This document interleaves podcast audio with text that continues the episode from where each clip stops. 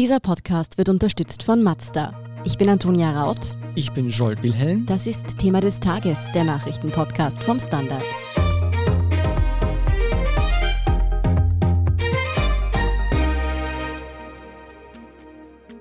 Die Bundesregierung hat ein umfassendes Antiterrorpaket vorgestellt. Das Ziel ist klar, ein weiterer Anschlag wie jener vom 2. November in Wien soll damit verhindert werden. Wie die Maßnahmen konkret aussehen, wieso sie durchaus umstritten sind und ob Österreich damit sicherer werden kann, erklärt Fabian Schmidt vom Standard. Fabian, die Regierung hat als Reaktion auf das Attentat in Wien zunächst eine Untersuchungskommission angekündigt, um Ermittlungsfehler zu identifizieren. Hat sich diese Kommission bereits an die Arbeit gemacht? Also es scheint so, als will man in der Aufarbeitung dieses Attentats ja nichts überstürzen. Deshalb natürlich nein. Die wird heute erst präsentiert. Also das soll, glaube ich, in den nächsten Stunden passieren. Vielleicht weiß man es auch schon, wenn dieser Podcast dann erschienen ist. Herauskristallisiert hat sich als Leiterin die Susanne Zerbes von der Universität Wien, die sich auch viel mit, mit Terrorgesetzgebung beschäftigt hat in ihrer Arbeit. Die Behörden arbeiten ja seit dem Anschlag auf Hochtouren. Seit kurzem kursiert ein Gerücht, wonach ein verdeckter Ermittler im Umfeld des Wien-Attentäters aktiv gewesen sein soll. Und es gab auch Befürchtungen, wonach der Attentäter selbst als V-Mann tätig gewesen sein könnte. Wurden diese Berichte mittlerweile dementiert oder bestätigt? Also das Innenministerium hat mittlerweile, also gestern in der Nacht noch nach dem Interview des Innenministers in der ZIP 2 klar dementiert, dass der Attentäter selbst ein V-Mann war. Bezüglich des Umfelds ist es unklar. Diese Gerüchte kursieren ziemlich vehement. Man muss natürlich auch fragen, was heißt das jetzt, dass jemand ein V-Mann ist. Das kann natürlich auch sein, dass er mal kooperativ war mit der Polizei für kurze Zeit und dafür irgendeine Form der Begünstigung bekommen hat. Also man weiß da überhaupt nicht einmal, ob es stimmt und wenn es stimmen würde, in welcher Form das geschehen wäre. Aber genau deshalb ist eben eine Untersuchungskommission so wichtig, um diese Details herauszufinden. Mhm. Am Montag haben wir auch im Detail zu den Ermittlungsfehlern gesprochen. Und wir haben die Frage in den Raum gestellt, ob der Innenminister Nehammer zurücktreten sollte. Das ist ja dann nicht passiert, hat es seither dennoch andere personelle Konsequenzen in den verantwortlichen Behörden gegeben? Ja, also im Wiener Landesamt für Verfassungsschutz, das haben wir am Montag eh auch schon gesagt, ist der Leiter zurückgetreten, beziehungsweise musste er zurücktreten. Da hat Karl Nehammer jetzt den Leiter des steirischen Landesamts für Verfassungsschutz zum Nachfolger gemacht, gegen den es selbst einige Kritik wegen seiner Handlungen in der Steiermark gab. Es soll auch auf Beamtenebene zu einigen Abzügen gekommen sein, zu einigen Personalrochaden. So der große Rücktritt abseits vom Herrn Zwettler vom LVT Wien ist bislang aber noch nicht geschehen und ich glaube zu dem Zeitpunkt, dass das erst passieren wird, wenn die Untersuchungskommission ernsthafte Fehler von Individuen nachweisen kann. War nicht auch die Rede von einem Neuaufbau des BVT? Ja, genau. Also da ist jetzt schon einiges durchgesickert bzw. präsentiert worden in Hintergrundgesprächen. Ich glaube, das Wichtigste ist, dass es zu einer klareren Aufteilung zwischen der nachrichtendienstlichen Arbeit, also der Analyse von Informationen und der polizeilichen exekutiven Arbeit, also Hausdurchsuchungen, Vernehmungen etc. kommen soll. Der Innenminister wünscht sich offenbar auch einen großen Neubau. Es soll ein, ein neues Hauptquartier geben des BVD und eine viel bessere Ausbildung für die dort tätigen Beamten und Vertragsbediensteten. Man muss aber sagen, dass das auch vor dem Attentat, vor dem Anschlag schon geplant war. Fabian, um weitere Terroranschläge wie jenen in Wien zu verhindern, arbeitet die Regierung nun an einem großen Antiterrorpaket für die Exekutive und die Justiz. Ganz generell, wie soll Österreich denn besser gegen Terrorismus gewappnet werden? Ja, also man muss sagen, das ist jetzt nicht quasi der zielgerichtete, präzise Schuss, sondern das ist quasi wie eine Schrotflinte, versucht man da ganz viele unterschiedliche Bereiche zu treffen. Das geht von der Terrorfinanzierung im Ausland über Prävention, Deradikalisierung, Überwachung von Gefährdern. Das ist ein ganz breites Paket. Wir haben da jetzt eigentlich nur Überschriften gesehen und dazu dann noch die mündlichen Ausführungen der Regierungsmitglieder gestern nach dem Ministerrat. Und für eine ernsthafte Beurteilung ist das alles zu wenig, weil man einfach schauen muss, wie ist das verfassungsrechtlich ausgestaltet, was ist genau geplant. Das soll jetzt bis Dezember erarbeitet werden. Aber nimmt dieses Antiterrorpaket jetzt alle Formen des Extremismus und Terrorismus ins Visier, also Islamisten genauso wie Rechtsextreme?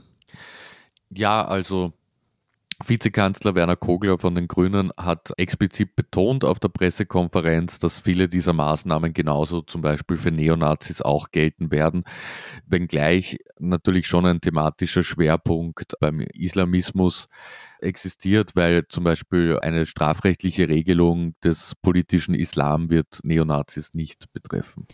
Genau diesen politischen Islam vor dem warnt Bundeskanzler Kurz seit einigen Tagen intensiver. Was ist denn mit politischer Islam konkret gemeint? Also ich bin natürlich kein Islamwissenschaftler, es ist, kann da jetzt keine genaue Abhandlung geben, aber die Experten bei uns im Haus, zum Beispiel die Gudrun Harrer, aber auch außerhalb der Redaktion, sagen halt, dass sich das extrem schwer definieren lassen wird. Ich würde meinen, dass man natürlich schon sagen kann, dass es Predigten gibt, die dazu aufstacheln, gewalttätige Aktionen oder verfassungswidrige Aktionen durchzuführen, die sich gegen unsere Werte, gegen unser Grundgesetz quasi, also die Verfassung richten. Aber dass das ein, ein sehr schmaler Grad ist, das jetzt exakt zu definieren und, und festzulegen. Wenn ein Prediger sagt, der Koran steht über unserer Verfassung und über unseren Gesetzen, dann ist das wahrscheinlich eine Form des politischen Islam. Gleichzeitig muss man schon überlegen, auch im Vergleich mit anderen Religionen, ob es da nicht ähnliche Ansichten gibt, die wir sehr wohl akzeptieren. Mhm. Was soll denn konkret gegen diese Form des Extremismus unternommen werden? Also es soll zum Beispiel einfacher gemacht werden, Moscheenschließungen durchzusetzen. Es soll ein Imamverzeichnis geben, inklusive der Registrierung ausländischer Prediger, die in Österreich unterwegs sind. Die Regierung will also genau wissen, wer hier zu den gläubigen Muslimen spricht in Österreich. Es sollen Inhalte im Internet bei einer Meldestelle gemeldet werden können die den Cyber-Dschihadismus befeuern. Es sollen neue Symbole ins Symbolegesetz aufgenommen werden, deren Verwendung dann Konsequenzen hat. Also es ist wirklich ein sehr breites Paket. Auch Geldwäsche, Terrorfinanzierung etc. sollen verschärft werden. Ja, sehen wir uns weitere Maßnahmen des neuen Antiterrorpakets vielleicht noch etwas genauer an.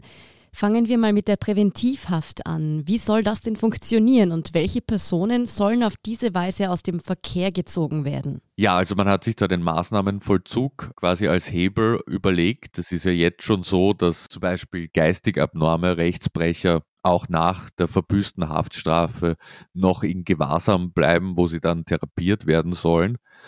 Und so etwas Ähnliches soll dann auch für terroristische Gefährder geschaffen werden. Also das heißt, es geht einmal um Personen, die bereits verurteilt wurden und die weiterhin als gefährlich eingeschätzt werden. Wie das genau funktionieren soll, ist natürlich eine äh, sehr gute Frage, die ich jetzt gerade auch recherchiere und da lässt sich mal sagen, also allzu begeistert sind die Experten für den Maßnahmenvollzug, aber auch für die Begutachtung von gefährlichen Personen da nicht, weil es natürlich eine große Anzahl von Hürden gibt, um wirklich die Gefährlichkeit einer Person festzustellen. Und bei geistig abnormen Rechtsbrechern ist das jetzt auch schon schwierig. Also es sitzen wahrscheinlich viele Personen, die dort nicht hingehören im Maßnahmenvollzug. Aber dennoch ist es immer noch so, dass man gewisse psychische Krankheiten diagnostizieren kann.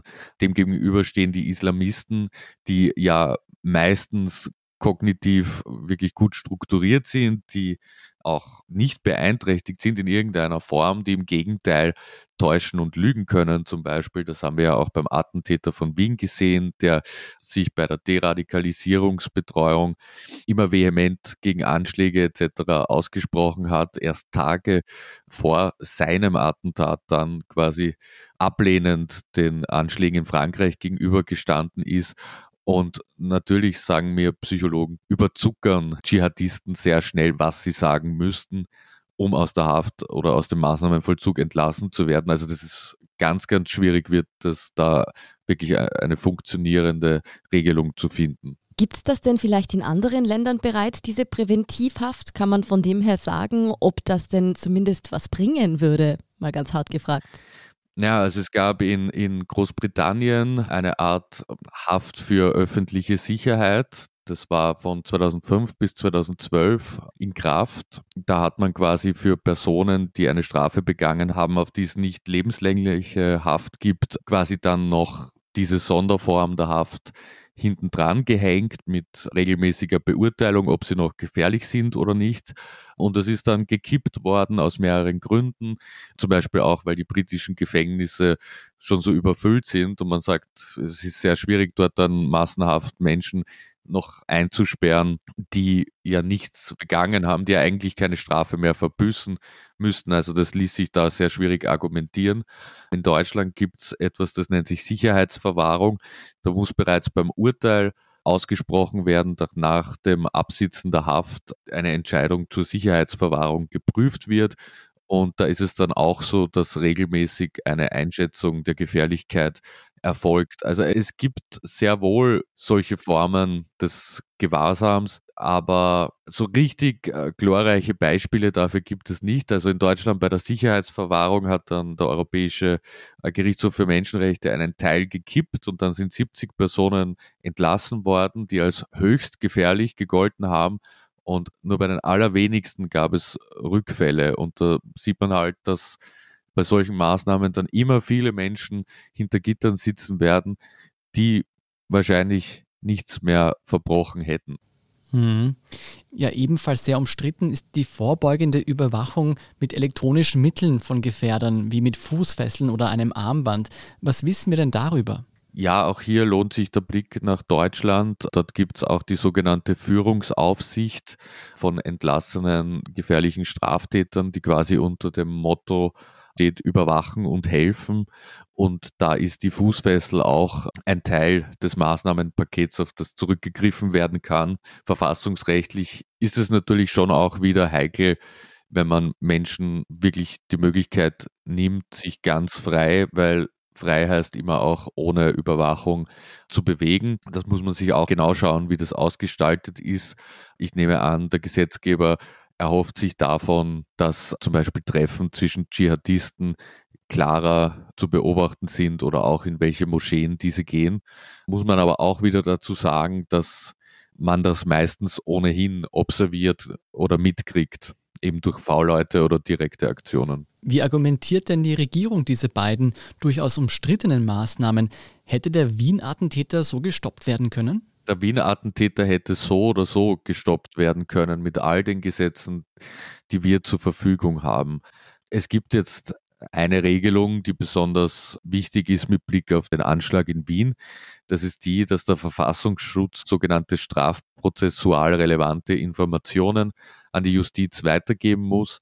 Das heißt, wenn er zum Beispiel von einem befreundeten Nachrichtendienst so etwas wie den versuchten Munitionskauf in der Slowakei erfährt, dann muss er der Justiz Bescheid geben und die hätte ihn dann vermutlich in U-Haft nehmen können wegen Gefahr im Verzug. Aber gleichzeitig es hat jetzt auch kein Verbot bislang gegeben, dass der Verfassungsschutz das der Justiz mitteilt. Ansonsten muss man sagen, die meisten Regeln haben wahrscheinlich ihre Berechtigung, aber gerade in dem Fall finde ich es ein bisschen vermessen, von der Präventivhaft anzufangen, weil es so viele Warnsignale und Möglichkeiten gab, den Täter im Vorfeld zu stoppen. Ja, wie du jetzt eben erklärt hast, wurde ja im Vorfeld des Wien-Anschlags auf wichtige Informationen aus dem Ausland eben nicht entsprechend reagiert. Plant die Regierung, die internationale Zusammenarbeit bei der Terrorbekämpfung zu stärken und orientiert man sich an den Antiterrormaßnahmen anderer EU-Länder? Ja, also ich glaube, das ist schon ein Prozess, der sehr lange im Gang ist. Bei den Antiterrormaßnahmen ist es auch so, dass zu beobachten ist, dass die heikelsten Maßnahmen eigentlich auf EU-Ebene mittlerweile verhandelt werden. Das ist zum Beispiel das sogenannte Bundestrojaner beziehungsweise das Verbot von totaler Verschlüsselung. Da wird momentan diskutiert, dass Nachrichtendienste wie zum Beispiel WhatsApp oder Signal so etwas wie einen Schlüssel, Generalschlüssel zur Verfügung stellen, ähm, damit dann Behörden sich die bislang verschlüsselten Chats anschauen können. Also so etwas wird mittlerweile auf EU-Ebene vorangetrieben. Das sind nationale Alleingänge, gerade wenn es um den Bereich von Big Tech geht, nicht so erfolgreich. Zur internationalen Zusammenarbeit muss man sagen, dass das auch in den vergangenen Jahren immer stärker zusammengewachsen ist und gerade dieser Fall des Wiener Attentäters hat ja gezeigt, dass das eigentlich sehr gut funktioniert. Wir haben Hinweise bekommen aus Deutschland und aus der Slowakei. Wir haben dann halt nicht gehandelt. Apropos Bundestrojaner. Die ÖVP und die Grünen lagen bei vielen Justizfragen bisher ja sehr weit auseinander. Ist bei diesem Antiterrorpaket jetzt trotzdem die Handschrift beider Koalitionspartner zu erkennen? Ja, also ich würde sagen, die Handschrift ist auch gemessen an der jeweiligen Größe der Parteien in der Koalition zu sehen. Also natürlich ist diese schärfere Gangart auf die ÖVP zurückzuführen, aber gleichzeitig haben die Grünen einige Entschärfungen vornehmen können und auch, glaube ich, im Bereich der gelinderen Maßnahmen, Prävention, Deradikalisierung punkten können. Wir sehen eben, der Bundestrojaner war jetzt gar kein Thema, also die elektronische Überwachung. Da kann man eben dann gut auf die EU-Ebene verweisen. Das heißt, es war auch ein billiger Punktegewinn eigentlich für die Grünen.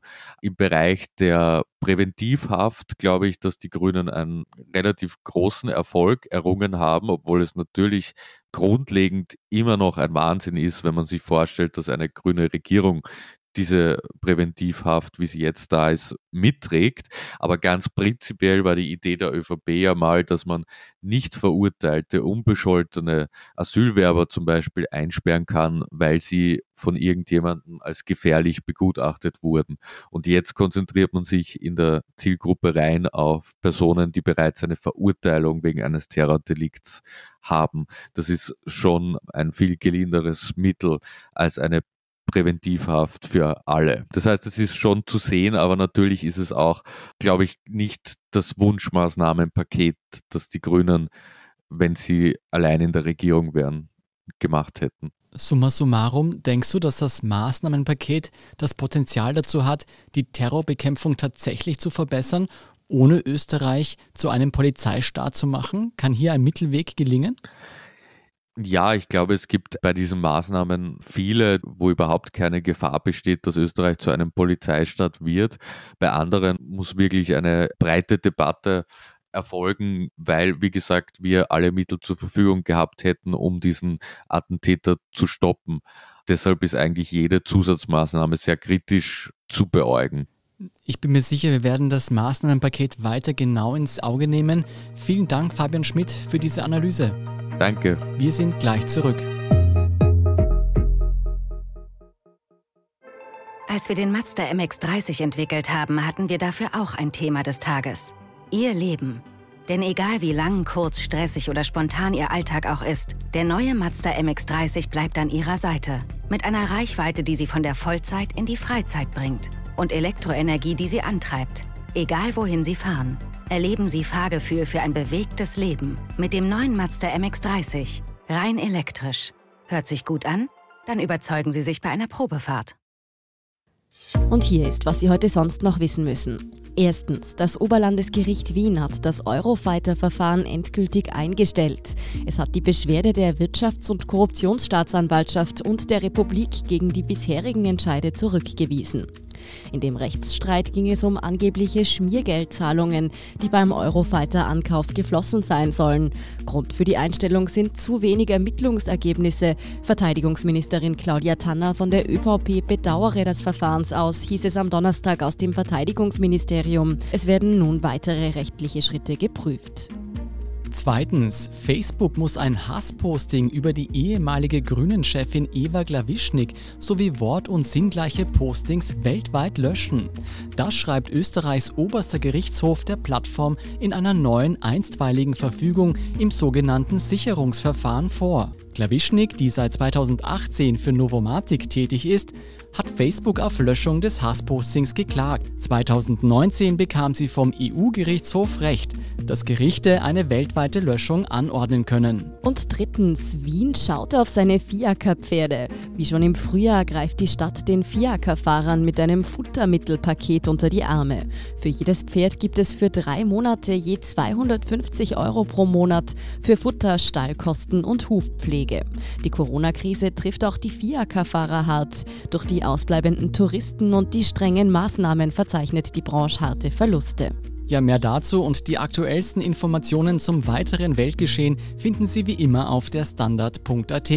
Um keine Folge von Thema des Tages zu verpassen, abonnieren Sie uns bei Apple Podcasts oder Spotify. Unterstützen können Sie uns mit einer 5-Sterne-Bewertung und vor allem, indem Sie für den Standard zahlen. Alle Infos dazu finden Sie auf abo.derstandard.at und dst.at/supporter. Danke für Ihre Unterstützung. Ich bin Antonia Raut. Ich bin Scholt Wilhelm. Baba und bis zum nächsten Mal.